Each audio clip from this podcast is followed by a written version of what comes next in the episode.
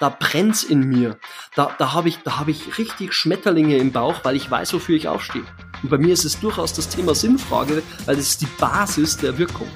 Ja, Jörg Sommer ist on fire. Wie du von den Wirkungsexperten auch in deinen Verhandlungen profitieren kannst, hörst du in diesem Blick über die Tischkante.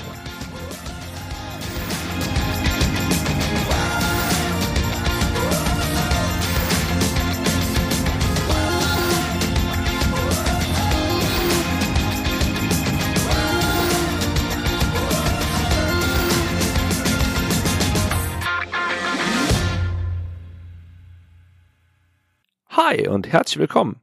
Ich bin Andy Schrader, Host des PM Podcast Besser verhandeln. Erlaubt ist, was wirkt. So oder so ähnlich lautete einer der Aussagen, die ich einmal in einem Training gehört habe.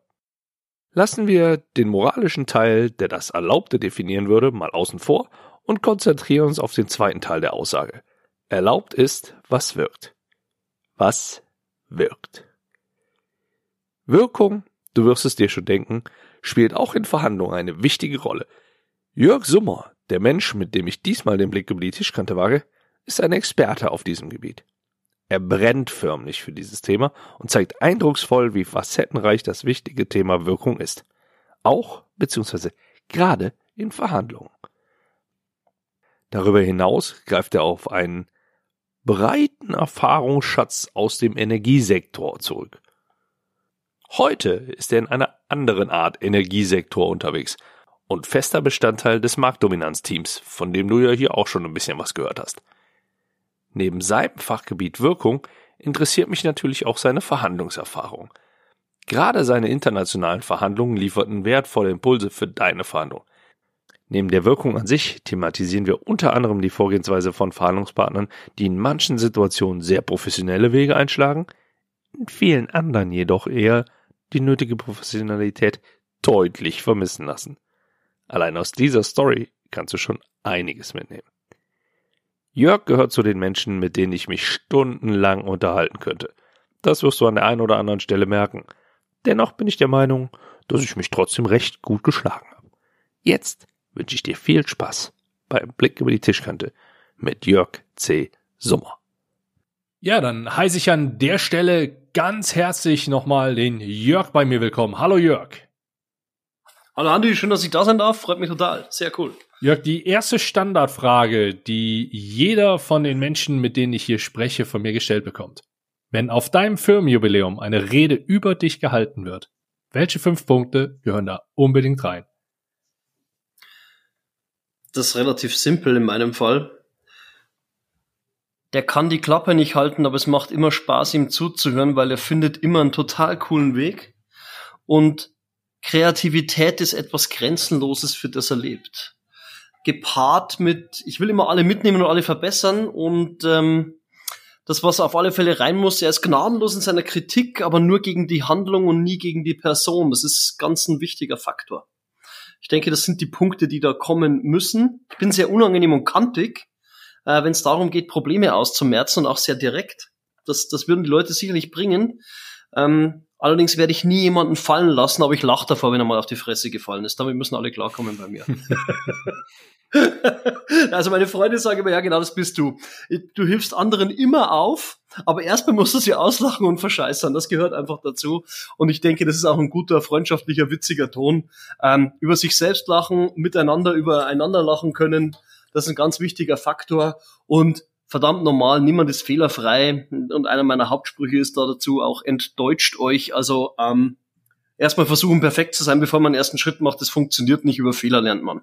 Ja, denke, das wären die Dinge, die man da über mich sagt. Okay, ich habe jetzt nicht mitgezählt, ich bin mir fast sicher, es waren mehr wie fünf. Ja, locker. Also mehr ist in dem Fall definitiv gut. Und ich glaube, bei dem mehr werden wir auch insgesamt heute ankommen. Ja, jetzt habe ich dich kennengelernt durch Matthias Fuchs. Schöne Grüße an der Stelle auch nochmal in äh, Richtung, nach Richtung Wuppertal und war auch schon bei euch in der Marktdominanz-Show. Yes. Da warst du allerdings eher einer von denjenigen, von den ruhigeren, wenn ich mich jetzt so an die Show zurückerinnere. Ja, das ist äh, vielen Faktoren geschuldet an der Stelle. Ähm, erstens mal wollten wir dich ja in deinem äh, Tun da nicht einschränken, sondern dich entfalten lassen. Ähm, zweitens äh, war der Wunsch, dir da wirklich äh, einen Raum zu geben ähm, und von dir auch was mitzunehmen für unsere Gäste. Da muss ich mich jetzt nicht zwingend profilieren muss einfach mal auch mal wissen, frei nach Dieter nur, weil man die Fresse zu halten hat. Und ähm, die Leute merken es jetzt schon, ich bin eher ein Freund von klaren, direkten Worten. Und wenn ich nichts zu sagen habe, dann bin ich halt still, weil wenn ein anderer brilliert, mein Gott, ich bin in einem Alter, bei mir geht es ums Überleben, nicht um Schönheit. Und da kann man auch mal still sein. Und ich habe ja gewusst, es wird, äh, es wird revanchiert werden. Karma gibt alles zurück. Deswegen sitzen wir heute zusammen, wir zwei. Freue ich mich sehr. Wie schafft es jemand, über den bei einem Firmenjubiläum gesagt wird, er kann die Klappe nicht halten, die Klappe zu halten. Naja, ähm, ich halte so lange die Klappe nicht, bis die Sache gut ist. Bis es, bis, es, bis es läuft und bis es funktioniert. Wenn ein anderer das gut und besser macht oder so gut wie ich, mein Gott, dann kann ich mich doch zurücklehnen. Das muss ich schon wissen. Aber reinzuspringen, reinzuspringen, wenn es bei anderen hakt, wenn andere einen blinden Fleck haben, wenn andere nicht vorankommen, wo ich eben einfach ein Talent habe, eine unbewusste Kompetenz etc., dann muss gesprochen werden, weil über Sprechen kann man Probleme sehr, sehr gut lösen. Manchmal auch über Schweigen. Und manchmal muss man einfach andächtig äh, lauschen und äh, anderen Meistern den Vortritt lassen. Das war bei dir da der Fall und das ist auch an anderen Stellen gerne mal der Fall. Lange hast du gebraucht, um zu dieser Erkenntnis zu kommen? Lang und nicht lang. Ich denke, wir gehen alle durch ein sehr schwieriges Ausbildungsszenario, das uns an vielen Stellen und Ecken und Enden sagt, wir wären nicht in Ordnung. Ich bin über Jahre hinweg durch viele Frustrationstäler gegangen, ähm, weil eben immer wieder die Nachricht an mich und das wird auch an andere herangetragen. Ich meine, ich habe vier Kinder, da sehe ich das auch live aktuell mhm. in, in Alter von 15 bis äh, einem halben Jahr. Ähm, an wie vielen Ecken denen gesagt wird, du bist nicht okay, so wie du bist. Und ja, klar, die Freiheit des einen endet immer bei der Freiheit des anderen, logisch. Äh, nur wenn jemand sehr berät ist, als Beispiel, wenn man, wenn man das mal in, in den Raum führen, dann kriegt er sehr oft gehört, äh, sehr oft zu hören in seinem Leben, sei mal still, halt mal die Klappe. Ja, klar, kann ich immer ständig vor sich hinlabern. Nur das ist ein Talent. Ein anderer bringt kein Wort raus. Menschen wie mich stellst du vor 100 Leuten hin und schmeißt ein Thema hin, sage, ja, ist interessant, da hau ich jetzt einfach mal aus dem Stegreif was raus, kein Problem damit. Ähm, andere sagen, oh Gott, ich habe einen bayerischen Akzent, ich kann nicht ich kann mich nie erschießen, ich bin halt hier geboren, ich habe es mir nicht ausgesucht. Wenn ich es mir aussuchen könnte, wäre es ein anderes Land tatsächlich, äh, ein anderes Bundesland, weil ich Deutschland ziemlich cool finde.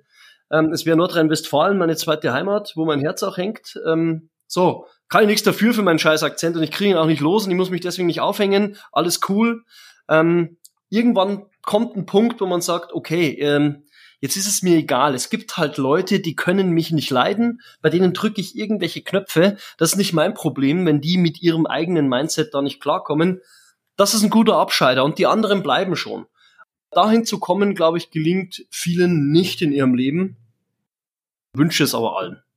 Habe ich deine Frage beantwortet oder bin ich zu sehr abgedriftet? Mm, ein Stück weit wurde die Frage beantwortet. Um es nochmal klar auf den Punkt zu bringen, jemand, der so wie du sich klar positioniert, hält dann die Klappe, wenn er der Meinung ist, es ist alles gesagt, was gesagt werden muss und es gibt auch durch das, was noch gesagt werden kann, nicht zu verbessern. Ja, warum soll ich dann noch rumlabern? Das ist alles nur Ego. Der Matthias, um den hier nochmal zu grüßen, an der Stelle würde ich sagen, Schwanzvergleich, da haben wir keinen Bock drauf. Also wir sind, wir sind ja in der Marktdominanz. Die Marktdominanz ist ja unheimlich hart von dem, was wir tun, auch uns selber antun im Hintergrund. Das kriegen ja viele nicht mit. Das ist ein permanentes Rausprügeln von Schadprogrammen, von schadhaften Verhaltensweisen und Ersetzen von Nutzprogrammen, wo wirklich sagt, man ist gnadenlos. Und ja, dann nerven wir die Leute auch damit unter Umständen. Nur du musst nerven, um klar, um schnell Klarheit reinzukriegen. Ähm, und wenn ich eins feststelle, dann sind die Leute nicht in der Lage für Klarheit zu sorgen. Konkret. Sag, was du willst. Mach den Mund auf. Und wenn ich das spüre, und das glaubt man mir immer nicht, aber ich bin schon ein Hochempath. Also ich merke durchaus in meiner Umgebung, wenn was nicht passt. Ich sag's noch nicht immer, weil manchmal ist es so verfahren, dass man es nur schlimmer macht, wenn man da reingreift. Ja, manche Systeme sind einfach so verfahren, da muss man warten. Manchmal muss man es auch aushalten bis zum bitteren Ende. Äh, wenn es was zu lösen gibt, dann muss man da reingehen und das trauen sich wenige. Das ist auch sehr schmerzhaft und man riskiert auch immer Unbeliebtheit und da kommt das, was wir in der Psychologie kognitiven Nebel nennen, äh, die Angst von der Gruppe ausgeschlossen zu werden was für ein, für ein Herdentier wie den Menschen, wie wir nun mal sind, äh, den ziemlich sicheren Tod bedeutet, wenn man allein wäre. Das ist natürlich nur fingiert, das sagt uns unser Unterbewusstsein. Aber diese Angst kommt dann und dann, dann drehen die Leute am Rad. Also manche gehen ins Fluchtverhalten, andere werden aggressiv, die meisten von den Dominanteren werden aggressiv. Oder es gibt da Leute, die sich totstellen. Das sind dann die, die schweigend in der, in der Besprechung drin sitzen, sich denken, na ja, der Blödsinn geht schon vorbei und dann mache ich danach wieder Schema F weiter, hauptsächlich habe meine Ruhe und am Ende vom Monat gibt's Schmerzensgeld. So, und das sind Szenarien, die kann ich nicht leiden, weil ähm, das ist verschwendete Lebenszeit. Und ich habe ja, ich habe ja auch einen, einen, einen Videocast, ähm, der heißt Endlich Wirkung, du wirst sterben. Äh, ich finde, das schlimmste Wort auf, in unserem Leben, das es gibt, ist der Tod und die daran mit zusammenhängenden, wie Sterben etc.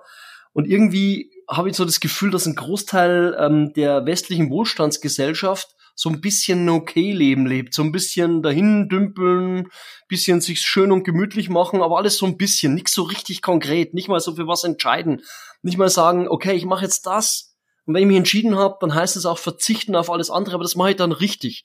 Das mache ich dann 100 Prozent. Da haue ich mich richtig rein, da habe ich Spaß dran, da werde ich Meister, da weiß ich, was ich zu sagen habe. Und so geht's halt mir bei psychologischen Effekten in Organisationen. Ich spüre das halt, wenn das Team sich selber zerwirkt oder verwirkt.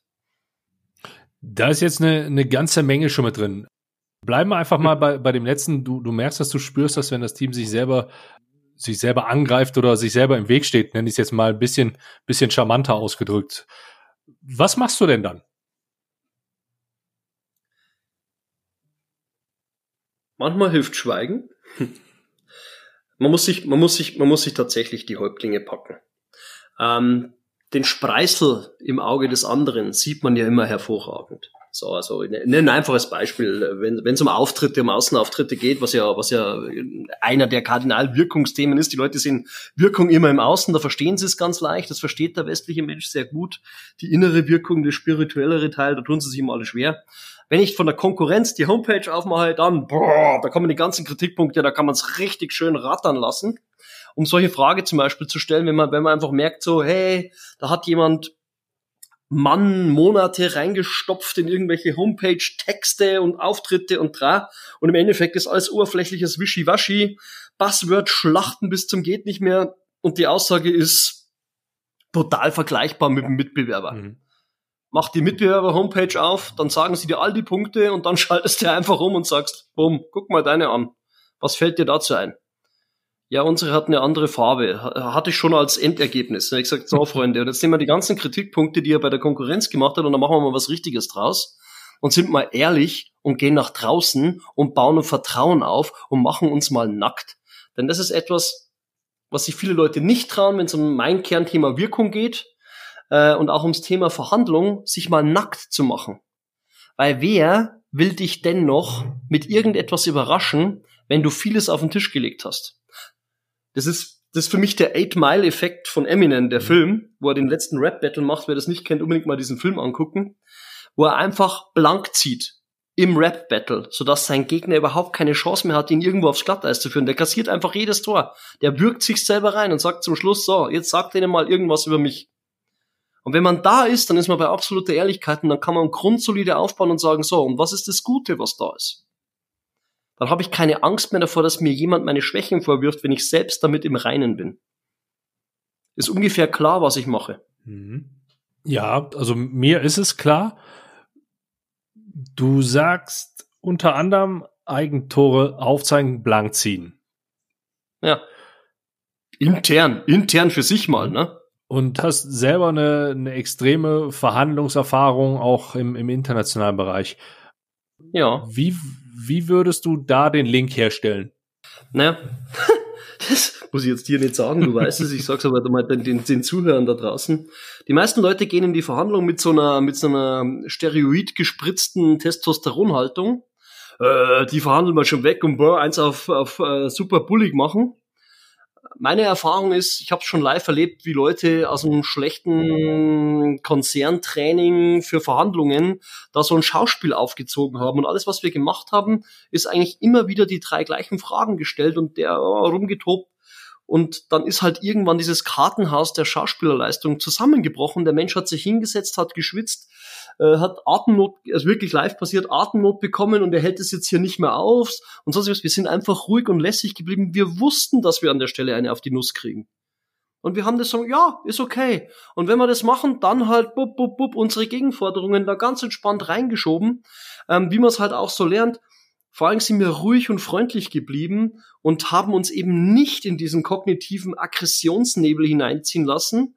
Ähm, die Schauspielerleistung bricht zusammen, weil der durchschnittliche Einkäufer oder Verkäufer ist halt nun mal nicht ein George Clooney oder wie die ganzen Top-Schauspieler heißen und die halten es auch nur zwei bis fünf Minuten vor der Kamera durch, sowas zu Schauspielern, das sind Menschen, die sind harmoniebestrebt, äh, die wollen auf einer vernünftigen Ebene miteinander reden.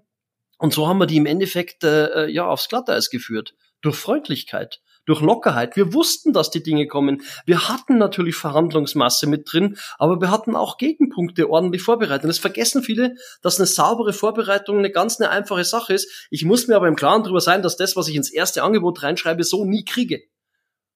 Und das ist der erste Fehler, den, den alle machen. Ja, das steht doch da und das brauchen wir und bla. Ja, es mag alles sein. Ähm, vielleicht hast du dir nicht genug Reserve geholt, vielleicht gibt es noch Sekundärgeschichten, die du mitnehmen musst und so weiter und so fort. Und dann schauen dann immer erstmal am Anfang an, was man eigentlich meint. Sag ich, na ja, später willst du vielleicht mal einen Kunden haben, der sich mit dir auf eine Bühne stellt. Ist vielleicht nicht so cool, wenn man den in der Handlung, in der Verhandlung anbrüllt. Ja, mit den Menschen will ich ja noch gemeinsam auftreten, freundschaftlichen Kaffee trinken gehen und so weiter und so fort. Geh mal auf diese Gedankenschiene der Menschenfreundlichkeit, der Gegenliebe. Dann wird Verhandeln wie eine Art Tanz. und wenn ich jetzt nicht gerade einen bösartigen Mosch oder Pogo hinlege und versuche dem anderen das Nasenbein zu brechen, dann will ich nach dem Tanz gemeinsam den Abend noch ausklingen lassen beim Glas Wein, Wasser, was auch immer. So unter dem Aspekt, das ist, das ist ein Lernaspekt. Und deswegen bin ich nicht schwach sondern ich bin souverän. Das ist was ganz was anderes. Leute verwechseln Härte und Stärke immer mit laut und Brüllen und Aggression. Nein, das ist es mhm. nicht. Ja, ich denke, da habe ich dir jetzt hoffentlich ein bisschen aus der Seele gesprochen. Red weiter, red weiter. das, ist das, das ist das Mindset. Man muss, man muss eine, echt eine Coolness haben. Und die Coolness kriegst du nur, auch die Coolness fürs Leben kriegst du nur, wenn du dir deiner selbst bewusst bist und jetzt werden wir, äh, werden wir im Ausbildungsschulsystem werden wir oft auf unsere Schwachstellen hingenietet. So die Coachings dieser Welt streben ja dann oft diese Stärken und Unterstützungsgeschichten an, wo man sagt, okay, wie bist du eigentlich drauf? Aber irgendwie so, so echt ehrlich und gnadenlos sind ganz wenige. Da ist der Matthias Fuchs übrigens ein absoluter Gott. Kann ich jedem nur empfehlen, an der Stelle zum Matthias zu gehen, wer wirklich wissen will, wie er seinen Lebens- und seinen Unternehmenszweck verbinden kann. Geile Sache, ein Tag, ein Monat Begleitung, bumm, hat, hat bei mir einen absoluten Kabum-Effekt im Leben erzeugt, obwohl ich mich selber fast mit Studium und alles immer mit Psychologie und solchen Geschichten beschäftigt hatte. Ähm, aber ich schweife ab. Wenn man Vater ist von vier Kindern, was mein Fall ist, äh, da kann man erleben, was Verhandeln bedeutet. Das sagt, glaube ich, jeder, der sich mit Verhandeln beschäftigt, der Kinder mhm. hat. Bei Kindern lernst du's. Diese Gnadenlosigkeit, die haben kein Ego. Kinder bis zu einem gewissen Alter haben kein, einfach, die haben kein Ego drin. Und die wollen das einfach und die verhandeln das. Und das ist denen gnadenlos und die sind stur ohne Ende. Und sie sind dabei unheimlich liebenswürdig und verdammt, du kannst nicht aus. Ab dem Zeitpunkt, wo die pubertieren und das Ego mit reinkommt, kannst du sie erst richtig weggrätschen. In der Verhandlung. Da kannst du sie verletzen. Ich kann meinen Jungen nicht verletzen, das bringe ich nicht übers Herz, dafür ist der zu lieb. Der ist einfach lieb, aber der will unbedingt diese Sendung sehen. Und wenn die nach einer halben Stunde aus ist, dann fragt er dich 47 Mal, dass er jetzt weiter gucken kann. That's it. Der ist einfach genial beständig. Beständigkeit ist eine unheimliche Verhandlungseigenschaft, ähm, die viele nicht haben, weil ich will ja dem anderen nicht auf den Nerv gehen und das siebenmal sagen. Warum nicht? Du willst es? Dann sag es. Du brauchst es. Es ist bei dir nicht so nice to have, sondern es ist ein must have, damit der Deal für dich funktioniert. Leb damit, dass du den Deal verlieren kannst.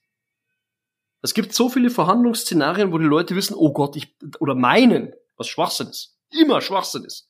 Ich brauche unbedingt diesen Zusage, ich brauche unbedingt diesen Lieferanten, ich brauche unbedingt diesen Kunden. Also erstens, wenn das wirklich so ist, hast du von vornherein schon mal was falsch gemacht in deinem Business. Okay, das hilft dir in dem Moment auch nicht viel. Zweitens, wo eine Tür zugeht, geht eine andere auf. 100% versprochen, du musst nur deinen Hintern hochbewegen. Es kann nie dieser eine Event über dein Leben entscheiden. Das bildest du dir ein. Das bildest du dir immer ein. Das kann ich allen mitgeben. Aber meine Kinder gehen so rein, als wär's so, obwohl wir alle wissen, außer sie, sie wissen es nicht. dass dem nicht so ist. Mein Kind wird nicht sterben, wenn es die Sendung nicht sieht. Garantiert nicht. Aber es ist in dem Modus. Mein Sohn ist in dem Modus, der ist gnadenlos. Dieses gnadenlos Beständige, das finde ich so cool. Und dabei aber nie mich angreifen. Die greifen mich nie persönlich an. Das käme denen gar nicht in den Sinn. Das ist ganz wertvoll, was man da mitnehmen kann. Hm, ich sag mal, diese, diese Erpressungssituation, ne? wenn ich das nicht bekomme, ja. bist du nicht mehr mein Papa oder so. Äh, die ist noch nicht, so ausgeprägt, je nach Alter. Ja. Solange die, mein, mein Sohn ist zweieinhalb, ne? aber er ist ein gnadenloser Verhandler. Ja, also ich, ich sag was, ich, ich kann nicht mit vier dienen, sondern nur mit drei in Anführungszeichen. ähm, wobei wir dann auch Patchwork halt, äh, halt bei mir zu Hause vorfinden und äh, der älteste ist 18, die mittlere wird 14 und das gemeinsame wird 6 im Juni. Ja? Und cool. Wenn du jetzt mal zurückrechnest, dass wir seit 2013 ähm, schon so in der Konstellation ja, zusammen sind, da habe ich dann auch schon die ein oder anderen Verhandlungen mit den Kids dann mitgemacht und ja, bin klar. da sehr oft auch an, an meine Grenzen gestoßen oder habe da Erfahrungen gesammelt, wo ich denke, das nehme ich definitiv mit ins Business. Ja.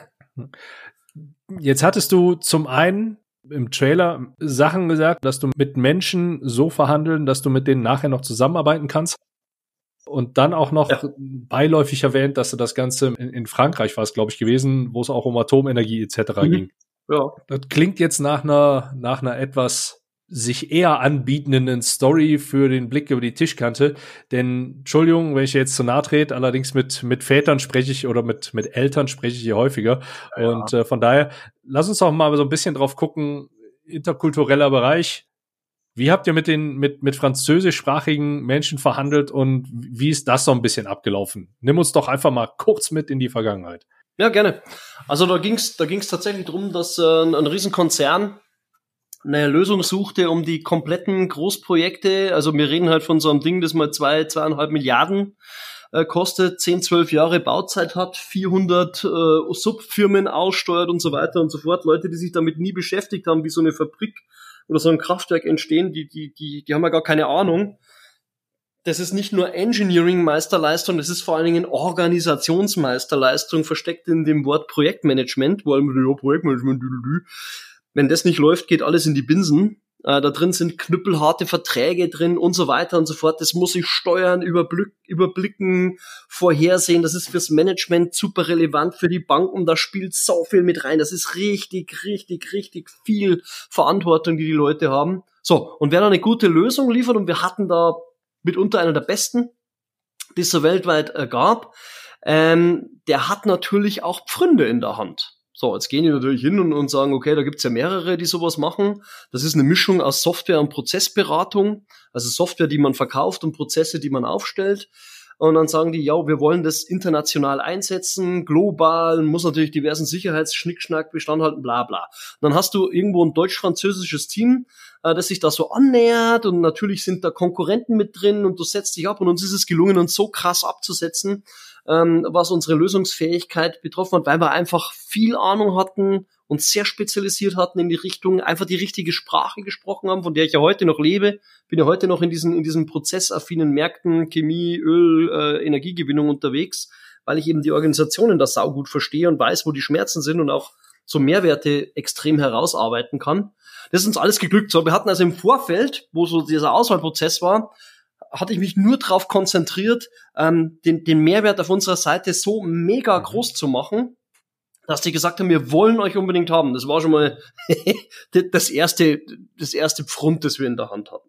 So, dann kommt man irgendwann mal nach Paris geflogen in die Zentrale, war dann ein super liebreicher Empfang, so keine, so, so, so klassisch, machst die Tür auf, weißt schon, ja, ist wieder irgendein so billiger Beratungs, äh, den wir durchfahren. Also es äh, die unbequemsten mhm. Stühle, dann irgendwie ein Riesenbesprechungszimmer, wo wir am einen Eck, die anderen am anderen Eck, so man denke an diese Bilder mit Putin, wo er da mit, mhm. mit dem Scholz verhandelt, so ähnlich, nur nicht in weiß, sondern in braun und ja, so, hey Leute, wie sieht's aus? Wir sind heute früh von, von, von, von München hierher geflogen, seit vier Stunden on, on Tour. Wie wär's mit was zum Trinken? Ja, da hinten am Gang, da ist ein Kaffeeautomat, da können Sie sich was rausholen, mhm. so auf eigene Kosten. Da gehst du so ganz chillig den Gang hinter, denkst dir, ja, Kinders, mhm. alles klar ich lasse mich jetzt mal nicht aus dem Konzept bringen von eurem blöden Standard-Schulungsplot äh, da, den er durchgemacht hat. Und wir waren zum Glück gut vorbereitet, hatten alles im Petto, waren technisch safe, waren auch für alle Dinge eingeschworen als Team. Äh, unser, unser, unser Programmierchief, der Geschäftsführer und ich damals als Vertriebsleiter. Äh, ja, und dann sind wir da rein in die Verhandlungen. Dann haben die Franzosen natürlich prinzipiell mal auf dem kulturellen äh, Dilemma rumgeritten. Die hatten intern einen ziemlichen Beef im Team zwischen dem deutschen und dem französischen Team. Da sind so alle Stereotypen eigentlich aufgetreten, die man zwischen den beiden Ländern kennt, wenn man ein bisschen international arbeitet. Aber irgendwie mussten sie sich ja gegen uns einschwören und äh, also und genau in die Kerbe bin ich rein. Da bin ich einfach gnadenlos rein und habe immer wieder gesagt, ja, also hier, da, die Kulturdifferenzen und sonst irgendwas, das kann man ja ausgleichen, wenn man das und ja, das wollen wir gar nicht, das wollen wir gar nicht, ja, wollen wir gar nicht. Und ich habe das gnadenlos weitergespielt, bis die irgendwann so genervt waren von dem Thema, dass sie mal über die Technik reden wollten. Bei der Technik war aber alles mhm. geklärt. Wir sind de facto fachlich völlig für umsonst nach Paris geflogen, würde jetzt einer von außen sagen psychologisch war es der Meisterschachzug, ähm, weil die Franzosen dann gesagt haben, okay, macht einfach fertig, wir kriegen hier keinen Fuß in die Tür, äh, verhandelt den Rest in Deutschland durch aus Ende Gelände und da kam dann der große, ähm, also wirklich, der war wirklich groß, war so 1,95 Meter, 150 Kilo Mann, den haben sie da hingestellt, damit der schon so drohgebärdenmäßig wirkt und der hat dann bei uns auf dem Tisch rumgedonnert und wirklich in den Tisch reingedroschen und rumgespuckt und so. Wir haben einfach fest beschlossen, wir bleiben freundlich. Wir bleiben einfach freundlich. Der hat uns auch ins Gesicht gezimmert. Mensch, Sie sind doch hier der Geschäftsführer und der Vertriebsleiter. Oh, Sie können das jetzt entscheiden. Und wir hatten davor eine Rückfallposition ausgemacht und es war halt die Frau vom Geschäftsführer, die die Finanzen innehalten, innegehalten hat. War auch wirklich so. Natürlich hätte man es alleine entscheiden können. Aber wir wollten halt noch Rücksprache halten. Das hat den Typen wahnsinnig gemacht. Nach einer halben Stunde ist er in seinen Stuhl zusammengesackt, war komplett durchgeschwitzt und äh, hat sich dann ganz normal mit uns, und, mhm. uns unterhalten. Und es ist ein reines Psychospiel. Ähm, da geht's nur um das Thema, wer hat die Macht und wenn du dich selbst, also wir haben uns einfach nicht in dieses dumme, aggressive Game hineingelassen, sondern sind echt locker geblieben und uns war immer bewusst, die werden uns gnadenlos manipulieren. Das ist sowieso mein Lieblingsthema, Manipulation, wenn es um Wirkung, Verhandlung etc. geht. Leute, kommt mal runter von dem Trichter, dass Manipulation was Schlechtes ist. Manipulation ist, sie ist immer. Jetzt gerade, wo der Andi und ich uns unterhalten, der Andi manipuliert mich mit irgendeinem Schrieb, mit Standardfragen, die er mir vorne wegschickt, wo ich mir denke, ja, ich manipuliere dich durch meine Aussagen, weil du auch ins Denken kommst. Sobald ich kommuniziere, bin ich in einem Manipulationsszenario. Die Frage ist nur, mit welcher Intention betreibe ich's? Betreibe ich's mit einer Nullintention, weil ich einfach äh, mein Leben verbümmelt und rumluschi? Die ganze Zeit? Betreibe ich es mit einer boshaften Intention, dass ich jemand über den Tisch ziehen will? Oder betreibe ich es mit dem Ansatz, hey, lass uns gemeinsam was besser machen in der Welt? Mhm. Und letzteres ist für mich die ultimative Motivation zu sagen, wenn ich morgens aufstehe und mit Leuten rede, dann möchte ich was bewegen, wo ich sage, ich kann dir helfen. Nicht jeder nimmt dann so ein Angebot an. Man Andi ist okay, wenn man sagt, man hat da keinen Bock auf so ein Angebot oder das ist, das, man sieht den, den Kosten-Nutzen-Aspekt nicht, alles cool. Ich mache nur noch meinen Mund auf, wenn ich festen Überzeugung bin, dass es dem anderen einen Vorteil verschafft. Weil sonst brauche ich nicht antreten. Ja, ist meine, meine Intention. Die hat nicht jeder da draußen. Und dessen muss man sich bewusst sein, sonst ist man ja wehrlos äh, irgendwelchen dunkleren Ideen ausgesetzt. Ja, das muss einem klar sein. Also haben wir uns als Team eingeschworen, wirklich massiv. Und da gab es auch massive Politik in einem kleinen Laden mit 60 Mann. Da gab es massive Politik und ah, nee, und ich, äh, ich will mich da nicht reinlassen in so ein Szenario. Wir haben den Leuten dann erklärt, pass auf, wir können den Deal machen. Es wird der größte Auftrag der Firmengeschichte. Das ist klar. Oder wir können es lassen. Wenn wir es lassen, dann müssen wir aber erstmal 20 Prozent der Mannschaft abbauen. Da sagt jetzt wieder einer, uh, böse. Mhm. Nein, das war ehrlich. Das war so damals. Und dann, dann sagt man, okay, du kannst dich jetzt entscheiden, wir können das lassen oder wir verhandeln so, dass wir davon auch leben können und uns nicht kaputt verhandeln lassen von einem übermächtigen Konzern. So, das hat dann schon zu der Einsicht bei den meisten geführt, das muss jetzt wohl sein, dass wir da alle die Klappe halten, dass wir zusammenhalten. Man glaubt ja gar nicht, wo die überall rein intrigieren, ne? Die rufen dann mal eben bei der Technik oder beim Support an und versuchen dann irgendwann hinten was rauszukriegen und so weiter und so fort. Die waren alle eingestellt, wenn einer anruft, dann geht das zur zentralen Stelle, das war der Geschäftsführer oder der Vertriebsleiter. Sofort. Also die waren alle hart eingestellt, aber es war mehrere Monate Vorarbeit mhm. tatsächlich. Ja. So, so ungefähr war das und irgendwann kam dann auch der Auftrag. Das war, ja, Das war dann, also da haben wir, es waren nicht ganz zwei Jahre, aber anderthalb Jahre. Und dazwischen war noch Fukushima. Das hat das Ganze nochmal verzögert, verhärtet etc., weil natürlich nicht klar war, wie es mit solchen Projekten, Atomkraftwerken etc. weitergeht. Zum einen war dir zuzuhören, zum anderen habe ich hier schon so viel mitgeschrieben, weil ich gleich die Zusammenfassung, glaube ich, nochmal in eine einzelne Episode packen könnte, von der, von der Länge her. Mhm. Das ist schon mal, schon mal wirklich stark. Bei der Story hier mal kurz einen Cut und geh neben den extrem interessanten Verhandlungserfahrungen, die du mitbringst und hier schon zum Besten gegeben hast, nochmal kurz auf dein Schwerpunktthema an sich ein, Wirkung. Jo. Jetzt weiß ich, hören hier viele Menschen zu, die, die sich noch am, am Start ihrer Karriere befinden. Mhm. Wie schaffen die es denn, eine vernünftige Wirkung aufzubauen, so dass sie im, im Business auf Augenhöhe wahrgenommen werden? Also. Nächst, nächsten zwei Stunden. Ja, zwei Jahre. Ich schneide zwischendurch ein paar Episoden raus. Ja. ja, alles klar. So, jetzt müssen wir erstmal verstehen, was Wirkung bedeutet. Die Leute gehen mit Sprache sehr flapsig um. Ich habe ja nebst paar anderen Sachen auch Deutsch studiert, weil mich einfach Sprache total fasziniert und wenn man Sprache seziert, dann merkt man erst, was für ein unheimlich mächtiges Werkzeug es sein kann, wenn bewusst eingesetzt. Bei den meisten ist es nicht bewusst eingesetzt. Ähm, Wirkung ist erstmal von der Bedeutung her einem Stoff eine Farbe geben. So, wofür stehe ich? Du stellst ja total geile Fragen. Ne? Also, was weiß ich, bekannter Film, ja, wenn es mein Leben wäre oder irgendeine Persönlichkeit, wo ich mal einen Tag tauschen wollen würde damit mhm, und so weiter und so fort.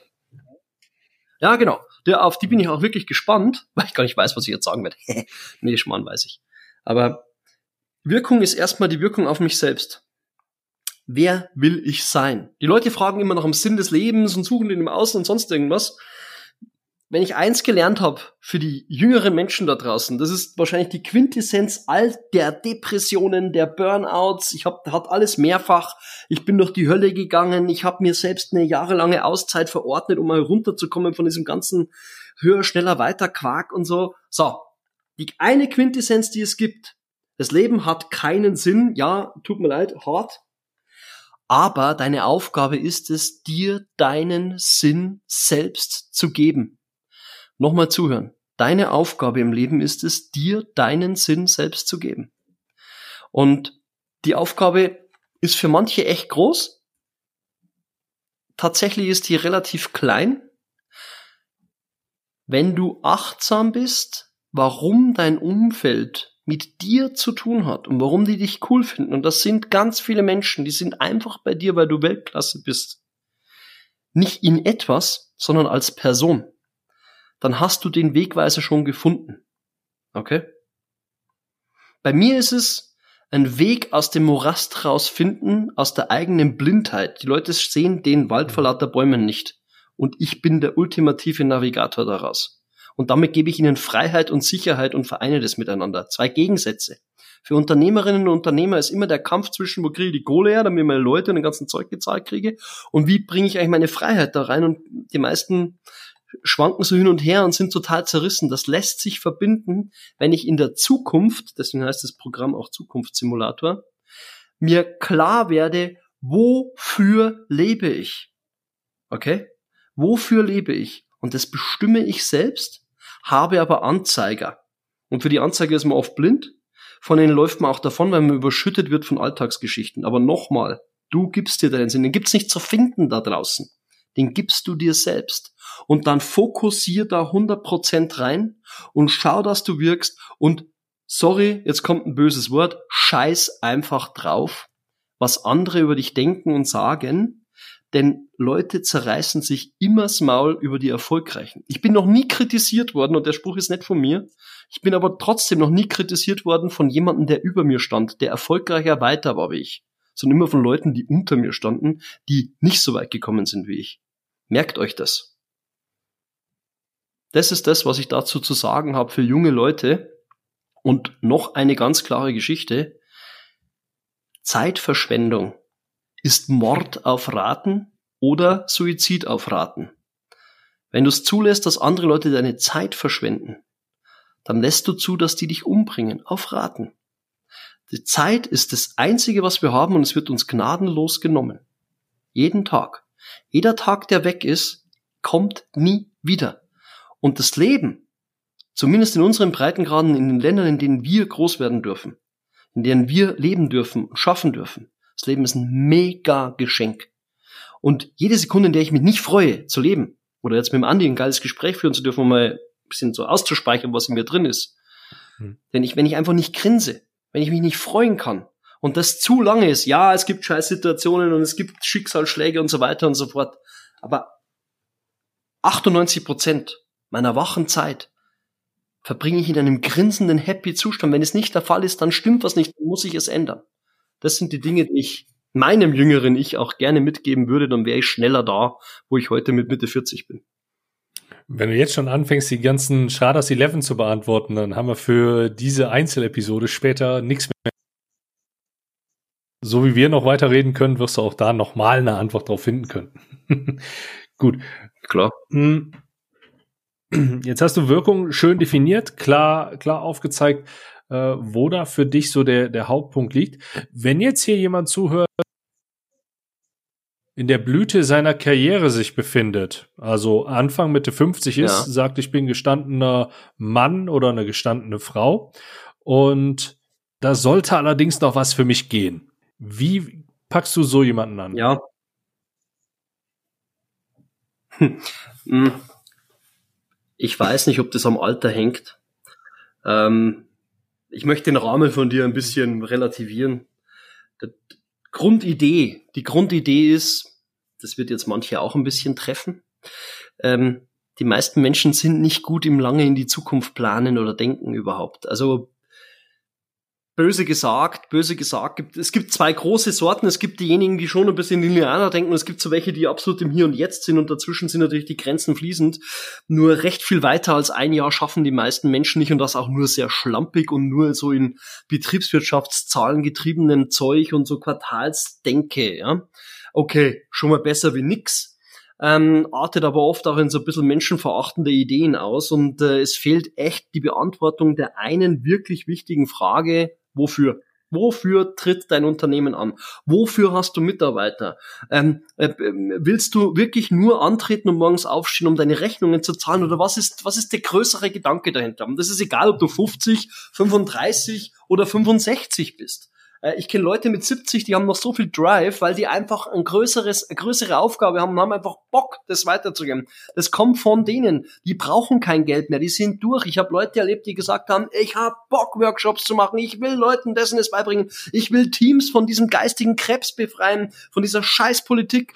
Die haben das nicht mehr nötig. Kohletechnisch, sondern die wollen das. Solche Menschen gibt's zuhauf. Meistens sind das Stars, aber ich muss ja nicht ein Star sein, es geht auch in der Berufswelt. So, will sagen, die meisten Menschen schießen zu kurz mit ihren Zielen. Guck doch mal, was in 10, 15 Jahren da stehen soll. Setz dich mal hin und überleg dir, was du deinen Enkelkindern, jetzt egal ob du Nachfahren hast oder nicht, was würdest du deinen Enkelkindern gerne erzählen, warum du ein cooler Opa oder eine coole Oma bist, ähm, weil du mit deinem Unternehmen etwas gemacht hast, was die Welt wirklich verbessert hat. Das ist die Story. Das ist die Story, wo du voller Stolz sagst, so, Enkelkind, Enkeltochter, Enkelsohn, hock die mal hin. Opa, Oma, erzähl mir jetzt mal was. Was ist es? Ist es wirklich echt, dass du im Finanzamt die Kohle rübergeschippt hast und die Gehälter gezahlt hast? Okay, war schon mal mehr, als, als viele andere gemacht haben. Kann man stolz drauf sein, will ich nicht in, in Misskredit ziehen. Nur, nur was ist das größere Ding? Und das, das haben die meisten nicht und das artet dann auch in die Midlife Crisis aus, ins noch dickere Auto, in irgendwelche sinnlosen Uhrenschlachten und was weiß ich. Mhm. Schnöder Mammon, den man nicht braucht. Du brauchst es nicht, ich brauch den ganzen Shit nicht mehr. Ja? Mir ist das egal. Mhm. Du brauchst eine Story, ja. Verstehst du, was ich meine? Mir ist viel wichtiger, mir ist viel wichtiger, dass ich Menschen ihren Lebenssinn zurückgebe und denen die Zukunft verankere, sodass die wissen, wenn sie morgens aufstehen, der Tag, der zielt darauf ab, auf das größere Ding. Da brennt's in mir. Da, da habe ich, da habe ich richtig Schmetterlinge im Bauch, weil ich weiß, wofür ich aufstehe. Und bei mir ist es durchaus das Thema Sinnfrage, weil das ist die Basis der Wirkung. Ne? Da merkt man auch, dass ich voller Energie bin. Ich bin jetzt nicht aggro oder so, sondern ich bin einfach energetisch geladen. Mir ist das richtig wichtig, das Thema, Vielleicht fragen Sie die Leute an der Stelle, warum denn das so wichtig ist. Die meisten sind leben in, einer, in, einem sehr angenehmen Umstand, alles easy, hauptsächlich ja, abends in meinem Bett. Ich für meinen Teil bin dem Tod schon mehrfach echt von der Schippe gesprungen, musste ein paar Leute eingraben, was auch wirklich nicht so cool ist und was mir auch immer noch nahe geht, klar. Und wenn du selbst deinen Lebensfilm erlebst, weil dein Körper aus welchen Außeneinflüssen auch immer meint, uh, jetzt, mhm. jetzt geht's wohl dahin. Und ich habe auch schon den, den Tunnel erlebt und den ganzen Scheiß. Und ich will ja nicht rumjammern, sondern ich will sensibel dafür machen, dass das der Moment ist, wo du all das bereust, was du nicht gemacht hast, was dir an und für sich wichtig gewesen wäre. Und du gehst durch die Hölle. Und ich habe das woanders auch schon gesagt, was die Leute immer ausblenden in unserer Welt ist, dass der Tod im Ringfall nicht so, bumm, jetzt bist du, jetzt war's es, so Autounfall oder irgendwo eine Explosion, sondern der Tod ist etwas, was sich mhm. langsam anbahnt. Der ist bloß weggesperrt bei uns. Die meisten äh, Todesszenarien gehen über Wochen und Monate. Und dann kannst du nicht mehr aus und du wirst die Hölle auf Erden erleben. Oder du wirst sagen, okay, ich wusste, dass es endet und ich habe alles gegeben und ich habe alles rausgeholt für meinen Zweck und habe die Welt ein Stück besser gemacht mit meiner Art, mit mir. Die zwei Wege hast du und die meisten entscheiden sich für nicht für den Weg und damit entscheiden sie sich für einen anderen Weg. Und ich habe Leute begleitet, die monatelang auf dem Totenbett lagen und die genau das bedauert haben. Und es gibt niemanden, der bedauert, dass er zu lange im Büro war äh, und irgendwelche Sachen gemacht haben, die eigentlich nicht wichtig waren. Für ihn oder für sie. Das ist, das ist mein eindringlicher Appell.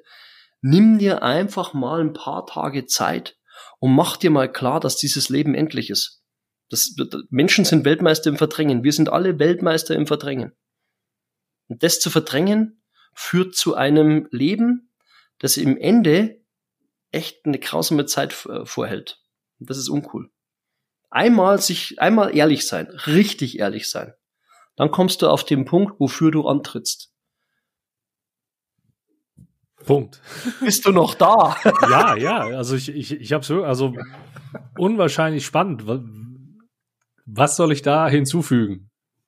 Also ich, ich kann an der Stelle oder ich lehne mich an der Stelle schon mal ein bisschen weiter aus dem Fenster und behaupte mal, das ist nicht das letzte Interview, was wir hier führen. Denn gerade dieses Thema Wirkung werden wir, glaube ich, auch nochmal einen Ticken intensiver uns anschauen und dann auch nochmal mit dem einen oder anderen Detail verknüpfen. Gerne. Freue ich mich drauf. Ich nehme die, das war eine Einladung, oder? Das kannst du als Einladung ansehen, das kannst du als Drohung ansehen.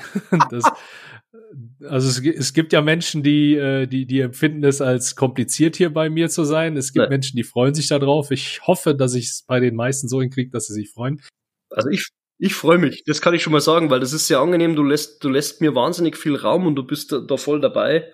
Es gibt da Leute, die dann abgehängt sind oder selbst in diese Verteidigungshaltung gehen, weil ich ja schon Punkte anspreche, die unangenehm sind. Mhm.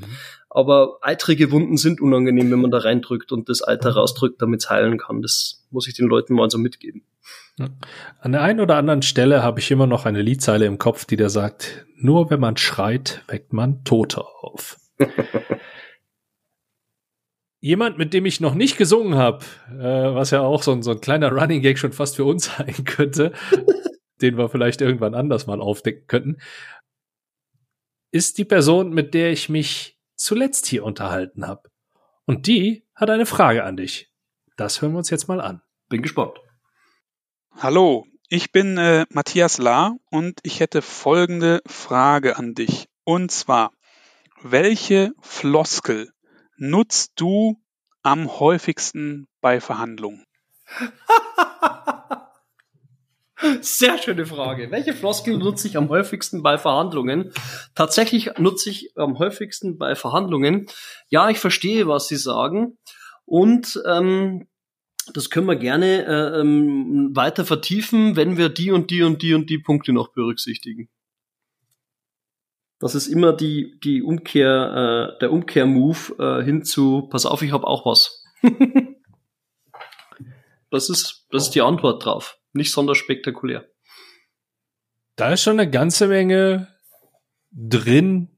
Na klar. Wovon hier jeder profitieren kann, der hier zuhört. Und jede, jeder Mensch, der hier zuhört, kann davon profitieren.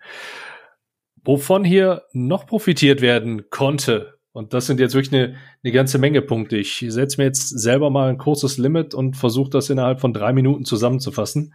Ähm, wem das so schnell geht, der mag vielleicht die Abspielgeschwindigkeit ein bisschen runterschrauben. Denn ich habe mir insgesamt 14, 15 Punkte hier aufgeschrieben, die ich, äh, die ich allein schon in den Gesprächen mitgenommen habe und äh, ich bin mir sicher, es waren noch nicht alle. Also der erste Punkt, mit dem wir eingestiegen sind, war etwas, was du auch in den fünf Punkten über dich gesagt hattest. Du kannst zwar deine Klappe nicht halten, allerdings schaffst du das doch in Verhandlungen und das Wie und das Wieso, oder? Um nochmal einen anderen Punkt mit aufzugreifen, den ich später nochmal anders betrachten werde, wofür es sich lohnt, die Klappe zu halten, ist etwas, was du ziemlich eindeutig dargestellt hast. Und die Aussage, wenn etwas gut ist und es reicht, dann braucht man es nicht noch weiter kommunizieren. Im Umkehrschluss allerdings auch, wenn etwas noch nicht gut ist, dann wird auch nicht die Klappe gehalten. Das finde ich zum einen für Verhandlungen extrem wichtig, zum anderen allerdings auch für das generelle Standing für die eigene Position, für die eigene Wahrnehmung, für die eigene Wirkung, um es mal mit deinen Worten zu sagen. Etwas, was du in einem Nebensatz gesagt hattest, war, auch wenn man es dir vermutlich nicht zutrauen würde, ist deine Empathie. Du merkst, wenn etwas nicht passt, du sagst es jedoch nicht immer. War der Satz, den du gesagt hattest. Und das ist auch etwas, was in Verhandlungen, finde ich, extrem wichtig ist. Solche Punkte kann man für sich selbst nutzen und daraus dann seine Lehren ziehen. Wichtig ist, dass man es merkt, wenn man an diesen Punkten ist. Wenn ich jetzt merke, okay, da spricht er jetzt gerade was an, was für mich ein absolutes No-Go ist, sich selber kurz zurücknehmen, nicht emotional darauf reagieren und taktisch überlegen, wie kann ich das jetzt für mich nutzen. Und da sind wir auch direkt bei dem nächsten Punkt, den ich mir hier notiert habe. Du hattest von der Situation gesprochen, wo dir der Gegenüber so, äh, ich sag mal da in, Frankreich, ja, wo, wo sie euch alles andere als eine Komfortzone geboten haben, wo ihr da angekommen seid mit, äh, mit unbequemen Stühlen, nicht schmeckender Auto, Automatenkaffee äh, zum Selbstkostenpreis oder wie das so schön heißt. ähm, also wirklich dilettantisch in meinen Augen oder mhm. zumindest absolut nicht mehr zeitgemäß und null empfehlenswert. Ja. Ähm, es sei denn, du willst wirklich einen schlechten Film drehen und eine Parodie daraus machen, dann solltest du allerdings die Leute, mit denen du das machst, vorher einweihen. Ähm, dann bewegen wir uns allerdings auch außerhalb von einer Verhandlungssituation. Egal. Hm.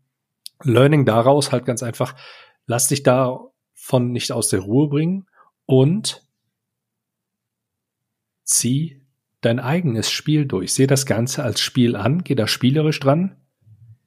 Das ist auch was, ich, ich gucke, dass ich jetzt nicht so viele Sachen direkt vermisch von den sehr vielen wichtigen Dingen, die du gesagt hast. Denn ihr, ihr seid immer ruhig und freundlich geblieben und habt das Ganze so ein bisschen spielerisch angesehen, weil davon hing euer Leben nicht ab von diesem Deal. Ja.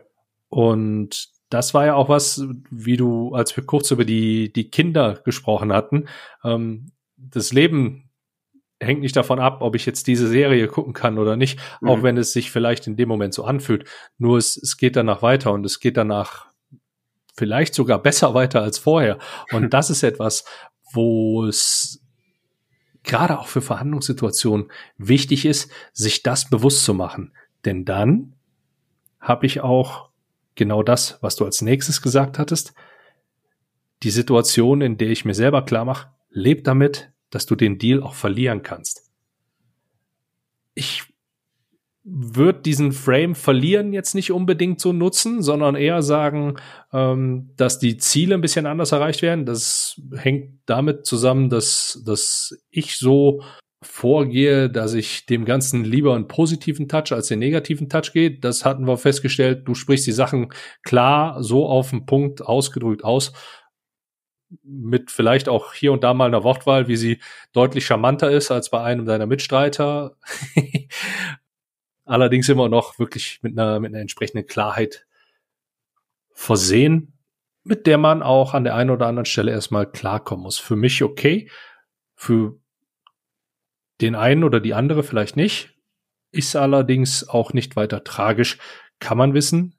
Und dann hast du so relativ im, im Trailer war es, glaube ich, sogar gewesen, hast gesagt, du sprichst nie gegen Person, sondern nur gegen Haltung. Das ist so ein bisschen klassisch Harvard-Konzept oder Getting to Yes, Person und Sache voneinander trennen. Extrem schwierig in der Umsetzung, leicht gesagt, schwer umzusetzen. Wichtig, extrem wichtig für Verhandlungssituationen und das hast du auch nochmal schön und eindrucksvoll dargesagt. Etwas, was du gesagt hast, was mir natürlich extrem auch in die Karten spielt. Härte und Stärke bedeutet nicht zeitgleich laut und aggressiv aufzutreten, sondern, so wie ich es sagen würde, smart, charmant und hart in der Verhandlung. Und das konnten wir bei dir auch noch wunderbar und schön mitnehmen. Zwei interessante Punkte hattest du noch angesprochen, als du über deine Verhandlungssituation mit den Franzosen berichtet hattest. Zum einen die saubere Vorbereitung. Da gehe ich jetzt nicht in die, in die Details ein, sondern das, was ich da nur kurz rauspicken möchte, ist, dass du dir unter anderem auch die Frage stellst, was passiert denn nach dieser Verhandlung? Und das ist ein, eine Aussage, die ich hier gerne nochmal hervorhebe, denn die Verhandlung ist nicht vorbei, wenn man sich am Tisch geeinigt hat, dass man zusammenarbeitet, sondern das ist ein permanenter Prozess. Und wie du schon gesagt hattest, du möchtest nachher mit den Menschen auch zusammenarbeiten und vielleicht auch mit denen irgendwo auf einer Bühne stehen oder whatever. Und da sollte ich mir gut überlegen, ob es denn da wirklich so clever ist, ähm, da eine große Show abzuziehen oder da auf Teufel komm raus, auf Biegen und Brechen irgendwelche äh, Eskalationsstufen durchzugehen, um Ziele zu erreichen, die ich vielleicht auch auf eine andere Art und Weise erreichen kann. Last but not least, ein kleiner Punkt, der eine extreme Umsetzungsdisziplin im ganzen Unternehmen und eine akribische Vorbereitung auch als Vorlaufzeit haben muss. Die Situation, dass ihr als Single Point of Contact im Unternehmen gilt, wenn ihr euch in einer großen Verhandlung, in einem großen Deal befindet. Du hast von ungefähr 60 Personen gesprochen, 60 Mitarbeitern und verschiedene Stellen, die von der Seite, mit der ihr verhandelt habt, angegangen worden sind, wo versucht wurde, an Informationen zu gelangen oder um irgendwo vielleicht auch schon mal die ein oder andere Zugeständnisse rauszuziehen. Und die haben allesamt auf euch verwiesen, euch als Single Point of Contact dargestellt, sodass mhm. das alles zentralisiert über euch gelaufen ist. Und das ist was, was in Verhandlungen Gold wert ist. Absolut. Als wir über die Wirkung gesprochen hatten, hast du zum einen die Definition kurz reingebracht, das was, was in Verhandlungen auch extrem wichtig ist. Und dann haben wir über die, über die Wirkung an sich gesprochen. Absolutes, äh, ich sag mal, Paradefeld, um es jetzt so auszudrücken. Mir fällt gerade kein besseres Wort ein, wie du merkst. Ähm, dein, dein Steckenpferd, deine, deine Passion. Und das merkt man halt auch, wenn du darüber sprichst. Und da ist auch an der Stelle klare Empfehlung, Marktdominanz, ihr habt es bei mir gehört, vielleicht an der einen oder anderen Stelle für die einen oder anderen Personen, die es so noch nicht kennen, nicht ganz so einfach zu verkraften. Allerdings, wenn man sich das Interview heute anhört und dann mit dem Mindset oder dem Frame, den, den Jörg hier auch so ein bisschen mit reingibt, da mal reingeht und mal zuhört, bietet das Ganze schon wieder einen, einen zusätzlichen Mehrwert und eine ganz andere ja, eine ganz andere Sichtweise auf, auf die einen oder anderen Dinge. Und sonstige Mehrwerte hast du an der einen oder anderen Stelle ja angesprochen. Ähm, guckt euch die Marktdominanz an und ihr werdet rausfinden, welche Mehrwerte ihr dann noch, noch weiter rausziehen könnt. Jetzt habe ich meine Zeitvorgabe nicht ganz so eingehalten. Knapp. Allerdings sind die, die Punkte halt einfach so wichtig und dieses ganze Interview hat mir eine ganze Menge Spaß gemacht und eine ganze Menge Informationen geliefert. Und ich bin mir ziemlich sicher, das gilt auch für dich, liebe zuhörende Person, die hier gerade bei uns auf den Ohren hat. Jörg, ich für meinen Teil bin durch. Ich bin sehr zufrieden, sehr starkes Interview. Ich sag vielen, vielen Dank für deine Zeit. Vielen, vielen Dank für eure Zeit. Und in meinem Podcast ist es so, dass mein Gast immer die letzten Worte an die Community, äh, nenne ich sie jetzt mal, richten darf. Ich sage euch viel Spaß beim Verhandeln, viel Erfolg bei euren Verhandlungen, bleibt gesund und Jörg, the stage is yours. Okay, nutze ich jetzt tatsächlich für gnadenlose äh, Werbung, aber positive Werbung. 30.09. merkt euch das, die Marktdominanz wird eins. Äh, große Veranstaltung wird auch beworben. Marktdominanz gibt's übrigens immer Mittwoch 8.30 Uhr auf LinkedIn im Livestream zu sehen. Das muss ich nochmal loswerden. Und äh, last but not least gebe ich euch noch etwas mit. Verhandeln ist immer, versteckt euch nicht davor, das ganze Leben ist Verhandlung. Ähm, und eine der wichtigsten Verhandlungen ist die Verhandlung in euch selbst. Das ist Innenwirkung par excellence. Wie viel bist du dir wert und wie viel bist du wert auf dem Markt? Wo ist deine Schmerzgrenze? Das ist eine Verhandlung mit dir selbst, welchen Satz du nehmen darfst. Dein Gehalt, dein Tagessatz, äh, dein Trainerhonorar, was immer es auch ist. Wie viel bist du wert? Wo ist deine eigene Schmerzgrenze? Das ist eine Verhandlung mit deinem Unterbewusstsein. Denk darüber nach. Schöne Zeit.